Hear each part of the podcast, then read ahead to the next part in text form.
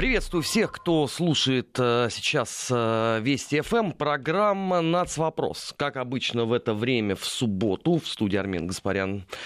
Э, мы неоднократно в «Нацвопросе» говорили о взаимоотношениях стран бывшего социалистического лагеря. И даже сужая эту тему до бывших союзных республик. А, на этой неделе в Латвии произошло два события, которые я хотел бы вот в ближайшие там, 25 минут с вами обсудить. Ну, первое, это, вне всякого сомнения, решение Сейма Латвии, долгожданное, которое много раз мною лично анонсировалось, о том, что они снесут памятник советским воинам-освободителям в Риге. Поводом для этого послужила петиция, которая еще э, появилась в сентябре 2017 года и набрала необходимое число подписей. Соответственно, э, авторы этой петиции заявляли, что памятник освободителям является символом, который напоминает латышскому народу о страданиях в годы советской оккупации. А значит, э, сердце латышей переполнены желанием снести этот памятник. Кстати, э, в резолюции Сейма написано не просто снести или демонтировать. Там написано взорвать, демонтировать. Это просто для понимания того, какие настроения э, в латвийской политике нынче. Надо сказать, что не все депутаты Сейма поддержали э, эту процедуру. 45 э, было за и 30 против. Теперь они будут разрабатывать специальный законопроект, потому что не все так просто. А, если раньше а, по предложению взорвать памятник освободителям Риги наталкивалось на а, решение комиссии, соответствующих заключений Министерства иностранных дел Латвии, то теперь националисты легко и непринужденно обошлись без этого. Больше того, голосование Сейма нарушает 13-ю статью соглашения между правительствами России и Латвии по вопросам социальной защищенности военных пенсионеров России и членов их семей, проживающих на территории Латвии, которая была подписана 30 апреля 1994 года. Естественно, что радикальным националистам нет ровным счетом никакого дела до того, что тут вот есть вот какая-то такая резолюция, а, которую надо соблюдать. Они приняли решение сносить памятник. И вот в этой связи я снова возвращаюсь к нескольким выпускам э, программы «Нацвопрос». Они все, в принципе, есть э, в архиве нашего сайта Вести ФМ. Их там можете посмотреть и убедиться, что я сейчас абсолютно не шучу, а рассказываю ровно все так, как и есть.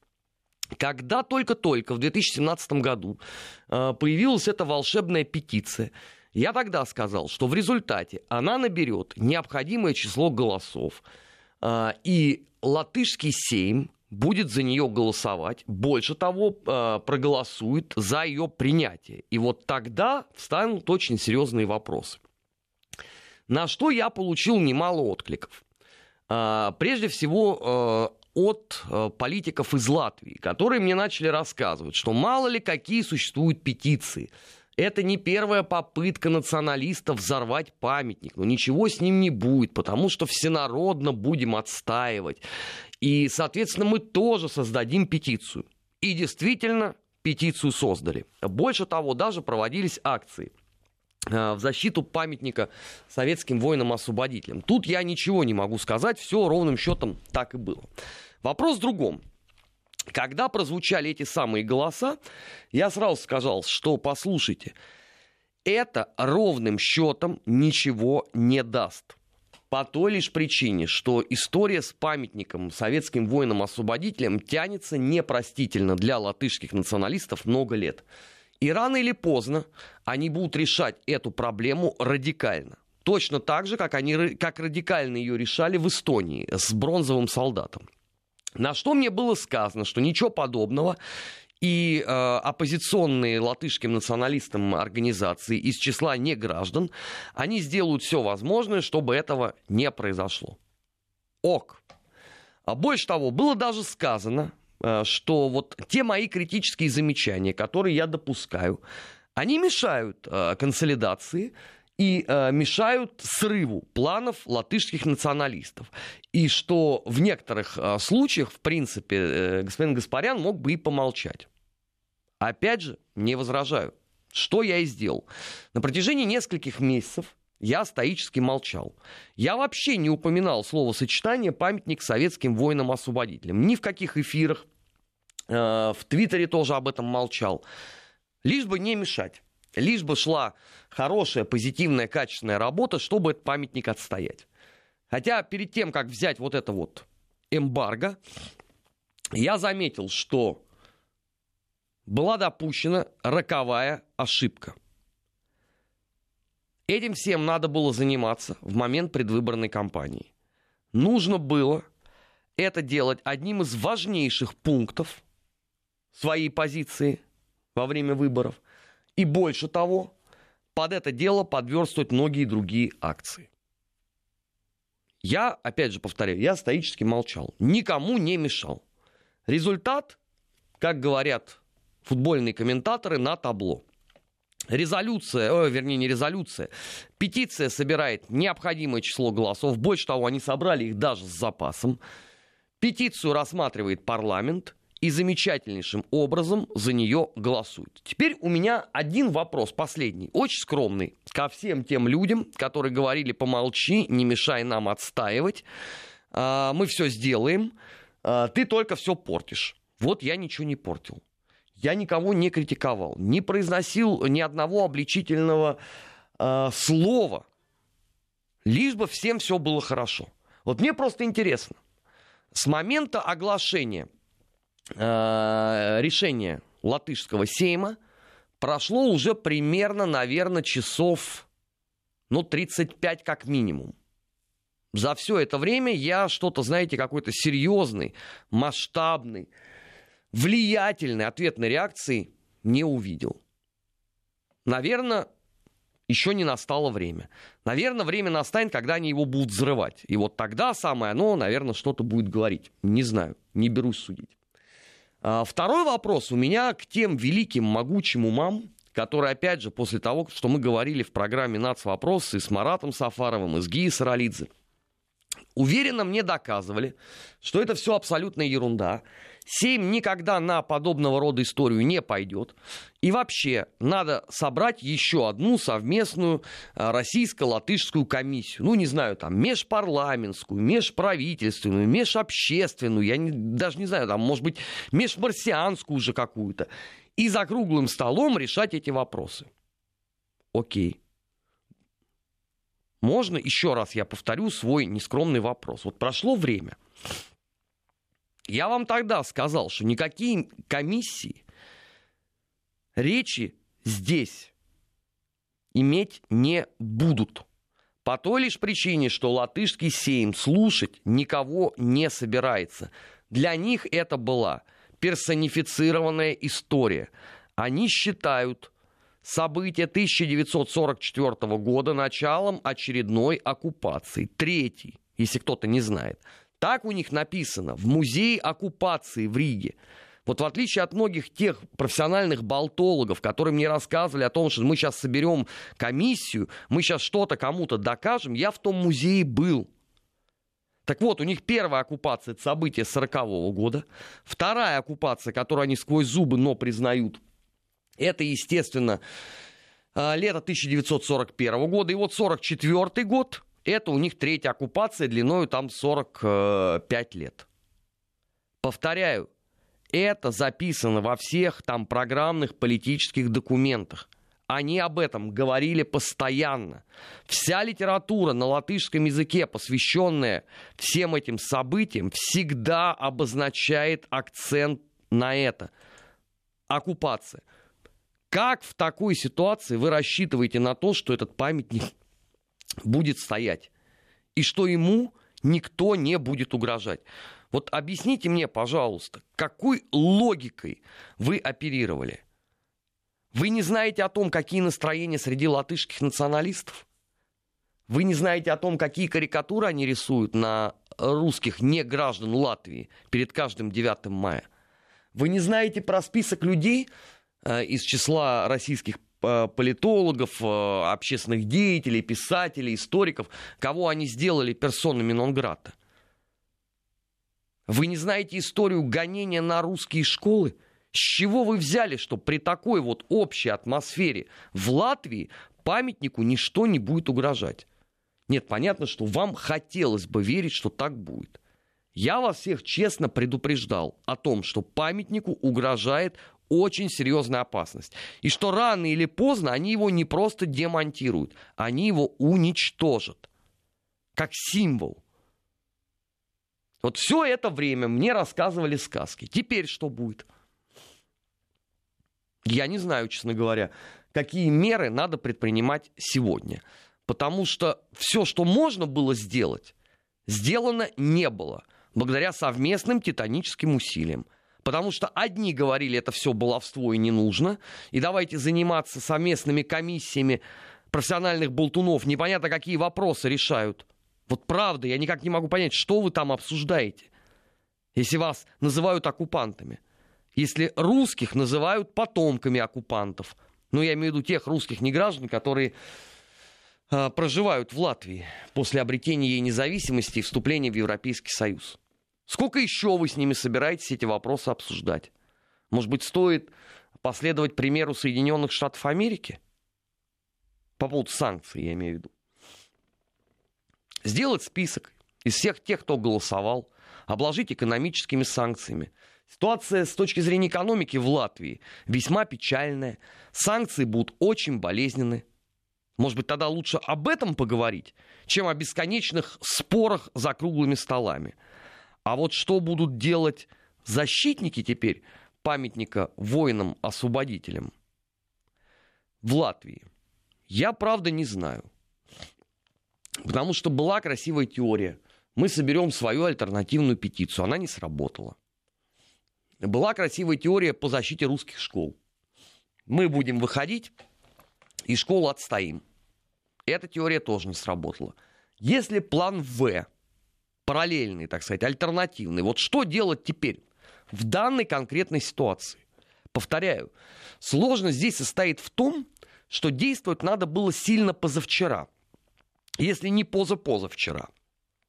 А тут в данном случае продолжается опять все та же самая раскачка. Э, кстати, когда я написал в Твиттере об этом э, величайшем торжестве э, демократии европейской в Латвии, куда-то стремительным образом исчезли те удивительные умы, которые мне рассказывали о том, что все вопросы там можно решить. Вот только надо собрать комиссию историков, культурологов, э, я не знаю, обществоведов каких-то.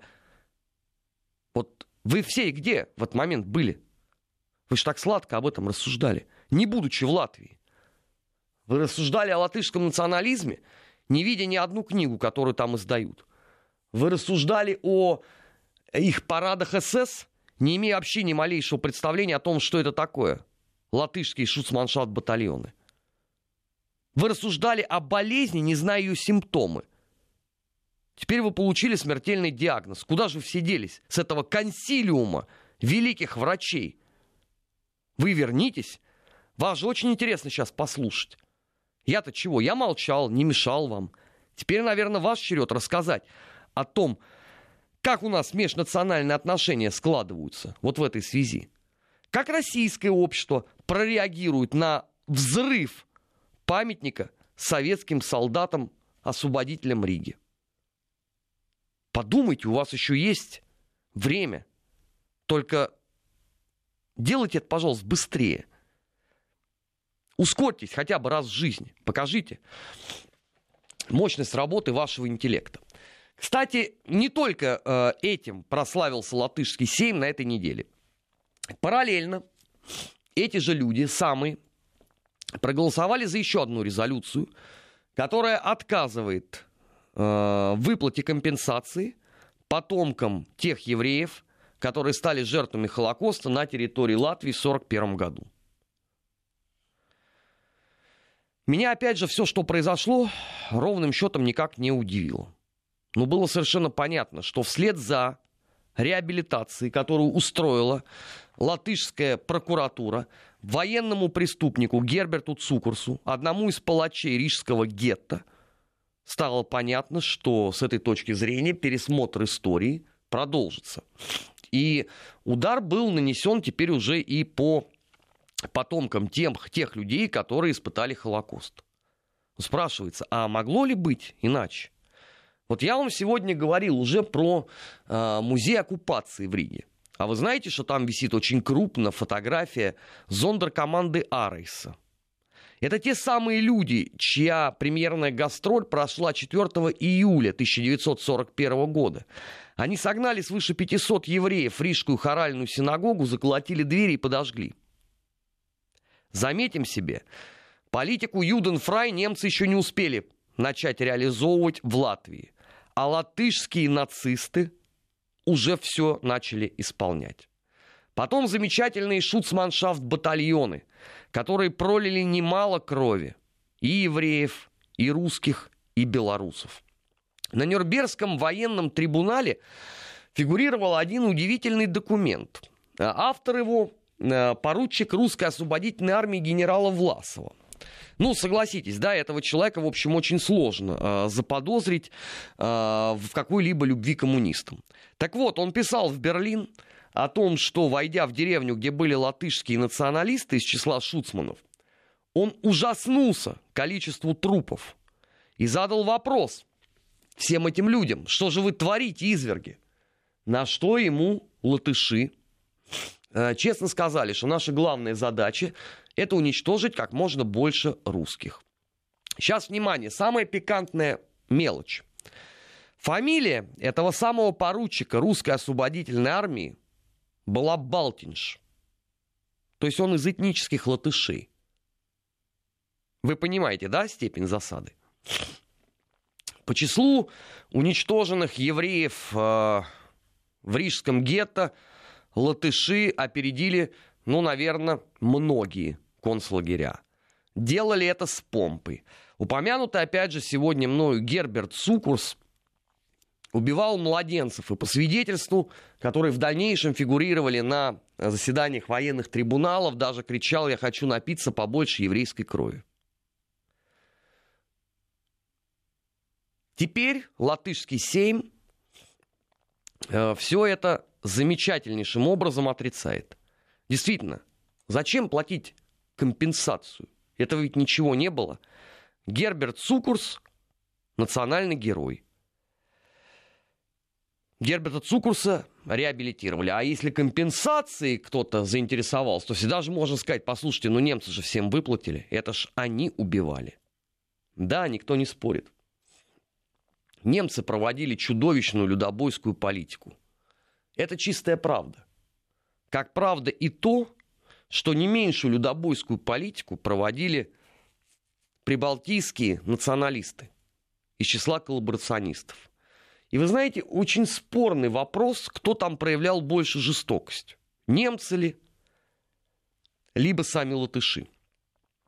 В любом случае речь идет о палачах. И здесь важна была не сама по себе компенсация как таковая финансовая. Понятно, что число выживших евреев после Холокоста в Латвии чрезвычайно было мало. Здесь был важен сам символический акт признания латышами преступлений вот этих самых шуцманшафт батальонов. Этого не произошло даже на символическом уровне. Вот тут мне на СМС-портале просят э, рассказать, как, как убили э, собаку Цукурса. Э, Валентина просит. Ну, это очень простая история. Одна из самых легендарных операций Массада. Цукурса выследили в Южной Америке и ликвидировали. Э, об этом написаны книги, некоторые даже, по-моему, у нас в стране издавались.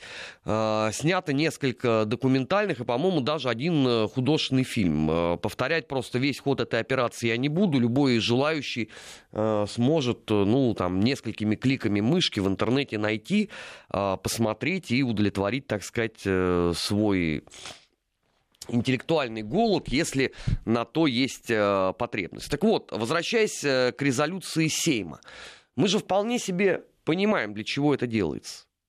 Ведь следующий этап э, будет сделано ровно то же самое по отношению к русским.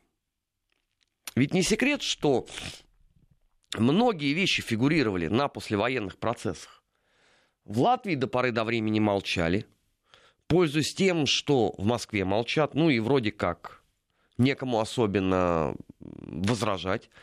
А теперь они обрели голос и благополучно занимаются пересмотром истории Второй мировой войны. Причем не просто истории, а истории самой трагичной части. Я имею в виду это истребительная политика на оккупированных Третьим Рейхом территориях. Ведь э, Латышская Советская Социалистическая Республика на тот момент это часть э, Советского Союза. Соответственно, все те, кого убивали латышские националисты, это были граждане Советского Союза. И теперь, как мне кажется, Российская Федерация, как правоприемник Советского Союза, обязана пакетно отреагировать на интеллектуальную деятельность латышского сейма за вот эту отдельно взятую неделю. Повторяю, поводов этот Сейм дал предостаточно. И не отреагировать мы просто не имеем права. Во-первых, потому что это откровенная пощечина русской государственности. А великая держава такое прощать, не говоря уже о том, что позволять, не имеет ни малейшего права. Во-вторых, надо понимать, что если на это не реагировать, завтра последует продолжение банкета. Ну и не говоря уже о той мелочи, которая многими вообще не очень-то учитывается. Это я имею в виду не граждане Латвии. Они последовательно загоняют русских людей в гетто. Да, оно пока еще таковым не является. Оно пока такое только с интеллектуальной точки зрения. Но кто даст гарантию, что через какой-то срок эта самая интеллектуальная точка зрения не превратится в нечто иное? И кто тогда за это за все будет отвечать? Ну, это вопрос, может быть, даже в определенном смысле слова риторический. Сейчас в эфире Вести ФМ эм, э, новости. После этого мы продолжим программу «Параллели». Поговорим о том, что происходит в Польше с той же точки зрения. Не переключайтесь. Нацвопрос. О чувствительных проблемах. Без истерик и провокаций. Продолжаем программу «Нацвопрос» э, в эфире Вести ФМ Армен Гаспарян. Э, и продолжаем, собственно, тему взаимоотношения стран бывшего условно-социалистического лагеря с точки зрения истории Второй мировой войны. В первой части об этом поговорили на примере Латвии. Но есть еще Польша. Местный президент Пан Дуда на этой неделе сделал достаточно любопытное заявление. Эм, он отметил, что, по его мнению, поляки сильно храбрее русских. По крайней мере, это доказывает Вторая мировая война. Не знаю, как кто, а я сильно порадовался э, этой прекрасной мысли.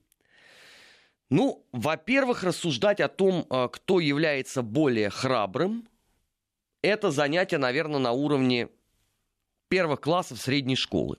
Прискорбно, что э, президент Польши не нашел себе с интеллектуальной точки зрения более лучшего применения, чем это. Ну ладно, тут, что называется, у кого какие интеллектуальные запросы, не будем мешать. Давайте обсудим это с точки зрения фактологии. Вот нам сказано о том, что поляки более храбрые, чем русские. Ну, под русскими он, наверное, подразумевал весь бывший советский народ. Значит, Польша во Второй мировой войне сопротивлялась Третьему Рейху целых 17 дней. Для понимания, Брестская крепость сопротивлялась больше 30. А дом Павлова в Сталинграде в разы больше. Слышал ли когда-нибудь пан Дуда – об этих исторических эпизодах. Может быть, он когда-нибудь все-таки слышал про блокаду, Сталингр... блокаду Ленинграда, про Курскую дугу, про оборону Москвы, про Ржев. Я не могу ему лично задать, к сожалению, эти вопросы. Очень бы хотелось бы понять, что и с чем он сравнивает. Вот храбрость. Целых 17 дней сопротивлялись Третьему Рейху. Нет, я ни в коем случае не хочу сказать, что польская армия не демонстрировала чудеса храбрости и самопожертвования. Все это было. Поляки действительно геройски дрались. Но в любом деле, понимаете, важен конечный результат. Конечным результатом польской храбрости стал разгром за 17 дней. Конечным результатом храбрости русских стал их флаг над Рейхстагом в мае 1945 года. Конечным результатом польской храбрости, которой они якобы опережают русских, стало бегство правительства из Варшавы в Лондон. Конечным итогом храбрости русских стали солдаты и офицеры Красной Армии, танцующие под гармошку Бранденбургских ворот. Конечным итогом польской храбрости тогда, в сентябре 1939 года, стала потом коллаборация граждан Польши с Третьим Рейхом. Конечным итогом советской храбрости стала победа над той армией, которую нельзя было победить даже теоретически. Ну, по крайней мере, военные эксперты той эпохи утверждали, что вермахт непобедим вообще. Наверняка пан Дуда о чем-нибудь этом слышал. Ну, по крайней мере, может быть, он смотрел какой-нибудь документальный фильм. Ну, или какую-нибудь книжку э, читал в бытность его еще в школьном возрасте. Но нет. Он это все замечательным образом повторяет. Ради чего? Вот ведь здесь главный вопрос. Зачем нужно демонстрировать подобного рода странные психологические воззрения? Да все очень просто. Не забывайте о том, что на территории Польши завидным постоянством демонтируются памятники советским солдатам и офицерам.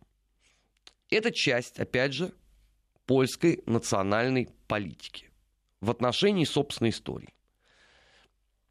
Не нужно также забывать, что в Польше, например, э, издается книга о том, как вот они хотели договориться с Гитлером э, в 30-х годах еще и вместе напасть на безбожный э, азиатский большевизм, победить его и попилить страну. Это тоже часть все той же самой национальной стратегии.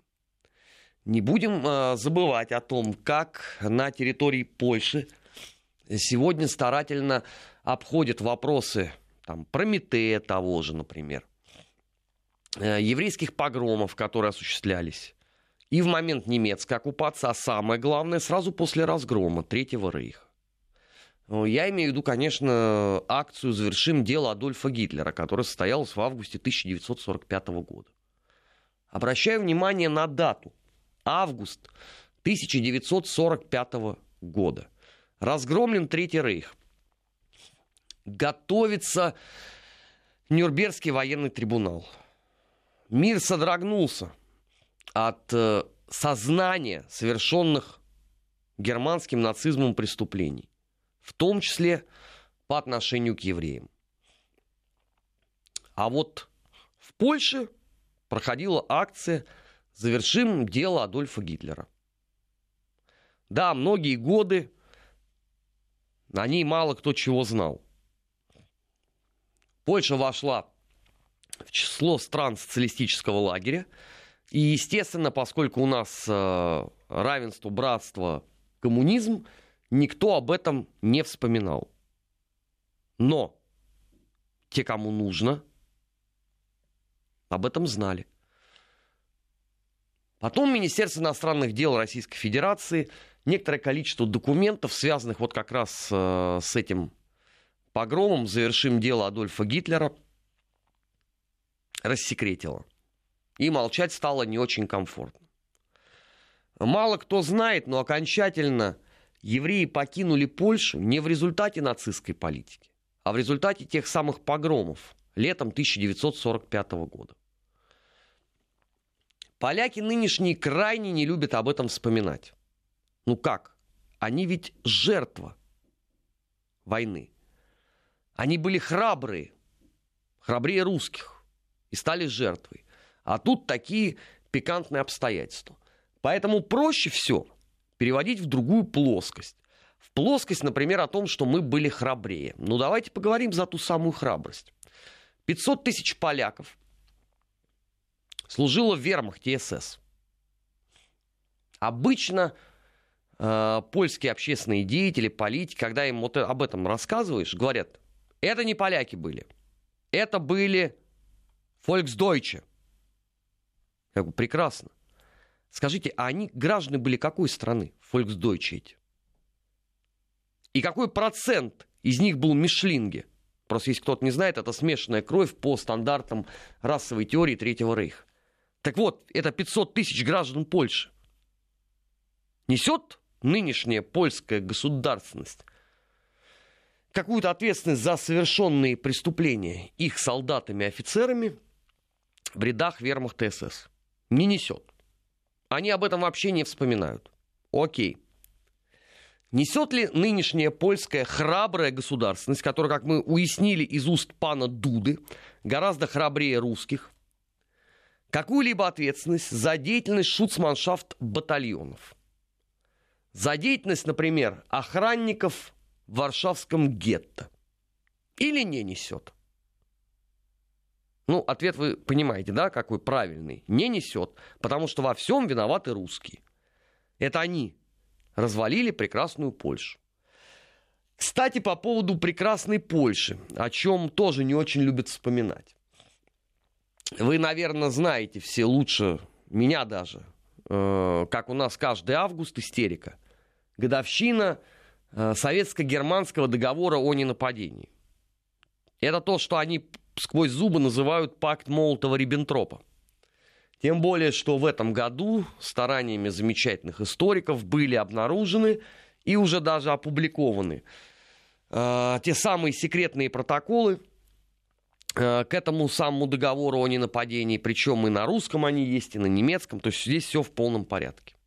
Так вот, почему-то у нас никто из историков политиков, общественных деятелей не называет польско-германский договор о ненападении 30-х годов пактом Пилсудского Гитлера. Ну, по фамилиям тех, кто это заключал. А вот поляки ввели в оборот. И потом это э, замечательным образом подхватили э, и прибалты, э, и, соответственно, наши ясноликие сограждане. Пакт Молотова-Риббентропа. Вот мне просто интересно, когда заключался вот этот самый пресловутый пакт Пилсудского Гитлера, поляки тоже были храбрее русских? Или нет? А когда поляки устраивали концлагеря для солдат и командиров рабочей крестьянской Красной Армии по итогам событий гражданской войны.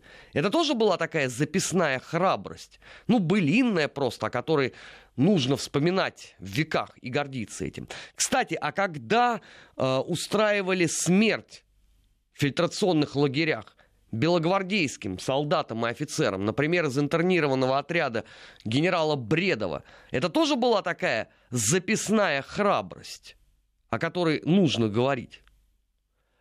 А когда взрывали соборы Русской Православной Церкви, это что было? Храбрость? Например, был взорван крупнейший собор на территории Восточной Европы. Я имею в виду собор Александра Невского в Варшаве. Сколько одних взрывов потребовалось для того, чтобы уничтожить этот памятник. Когда в храмах Русской Православной Церкви поляки устраивали в подлинном смысле этого слова свинарники. Это храбрость была. Что же они, пан Дуда, не расскажет? Ему ведь, наверное, есть чем поделиться по этому поводу. А когда а, организация «Прометей» второго отдела Генштаба Польши передала всю свою агентуру Абверу, это польская храбрость или нет? Вообще, так вот, если порассуждать с философской точки зрения, вообще на, на чьей стороне была Польша в той войне? Ах да, Польши ж не было, извините. Великая польская храбрость закончилась тем, что не стало вообще Польши как таковой. А на карте появилось генерал-губернаторство при Третьем Рейхе. Вот это храбрость величайшая. Я повторяю, я никогда не отрицал и не буду отрицать того подвига, который совершили польские солдаты и офицеры, погибшие с 1 по 17 сентября 1939 года за свою родину. У меня вопросы исключительно только к таким, как пан Дуда. Это его, наверное, записная храбрость, ну, не его, его деда и прадеда, обернулась существованием сетей концентрационных лагерей Аушвиц-Беркинау на территории генерал-губернаторства. А наши вот деды и прадеды, которые не храбрые, вернее, которые менее храбрые, чем поляки, они не позволили из деда пана Дуды сварить мыло в том самом Аушвиц-Беркинау. Они не позволили деда паны Дуды отправить в газовую камеру. Они не позволили деда пана Дуды повесить, расстрелять, сжечь живьем и так далее. Вот это сделали менее, как мы теперь выяснили, храбрые русские, которых 600 тысяч полегло при освобождении Варшавы, которую храбрые поляки сдали за 17 дней.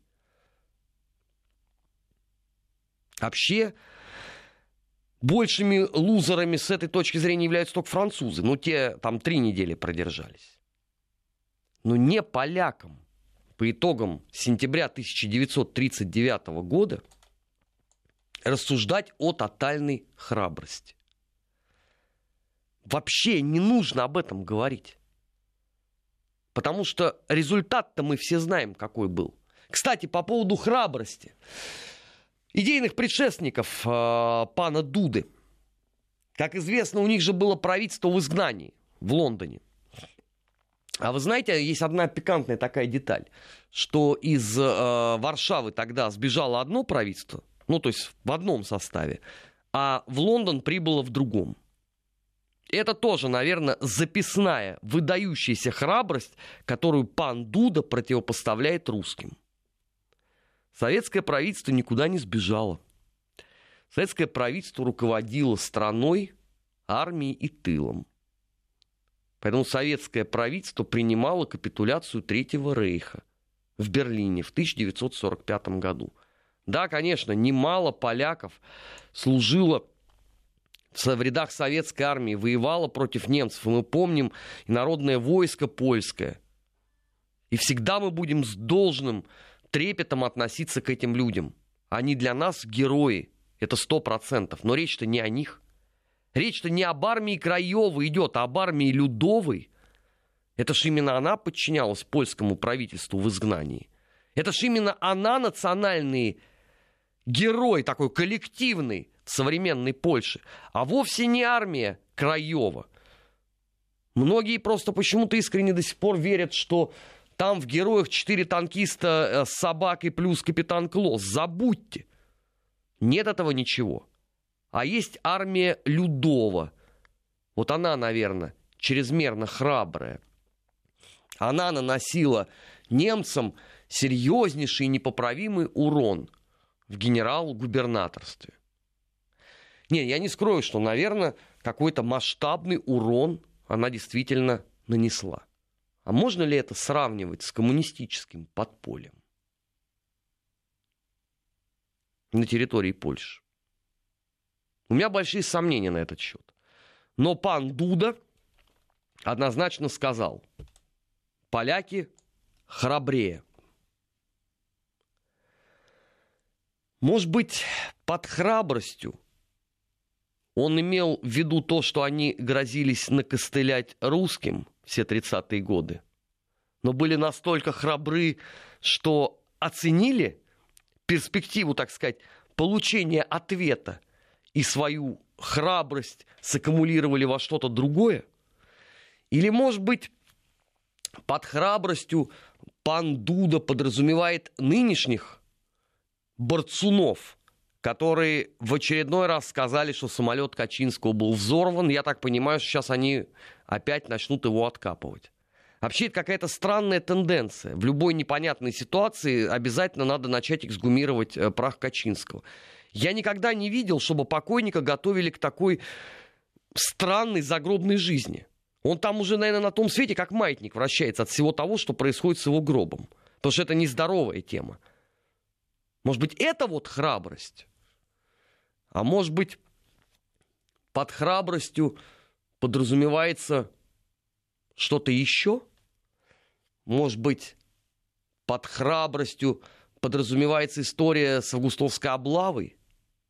Ну так это вообще отдельная тема. И мы, наверное, как-нибудь в рамках нацвопроса или параллели мы обязательно об этом расскажем. Потому что, знаете, я вот наблюдаю за этим паноктикумом э, на протяжении последних, наверное, уже лет 14. И с каждым годом я замечаю, что он все масштабнее и масштабнее. В нем все больше и больше людей принимает участие. Хотя нету предмета как такового.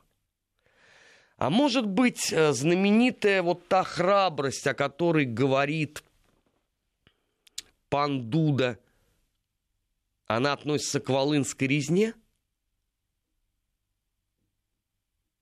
Ну, в конце концов, да, он же не объяснил, что именно он подразумевает под храбростью. Мы можем гадать только. Если он имеет в виду сопротивление украинским националистам, да, поляки храбро встретили свою смерть. И это высочайшая трагедия Польши. Она признана геноцидом польским сеймом. Поэтому едва ли об этом в данном случае идет речь. Вот что мне нравится всегда в польских политиках, это элитарное абсолютно э, умение говорить полузагадками, полунамеками. Дескать, вы там потом а, сами догадаетесь. Нет, ну мы люди старательные, мы историческую литературу читаем, иногда по архивам бегаем, документы смотрим. Они все, конечно, полякам не нравятся, поэтому потом нас э, клеймят э, путинской пропагандой, продолжателями э, коммунистических мифов, но нас еще никогда не обвиняли в трусости. По крайней мере, вот на таком серьезном политическом уровне. Это сделал президент Польши. Ну, следующий этап, наверное, это президент Франции, господин Макрон, скажет о том, что все-таки, на его взгляд, французы были значительно храбрее русских в годы Второй мировой войны. И мы, конечно, с этим согласимся, потому что Франция это целых три недели сопротивлялась врагу.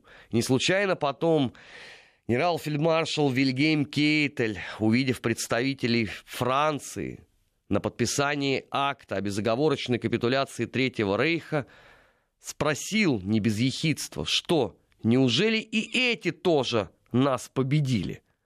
Но это теперь такой, наверное, модный тренд. Мы храбрее.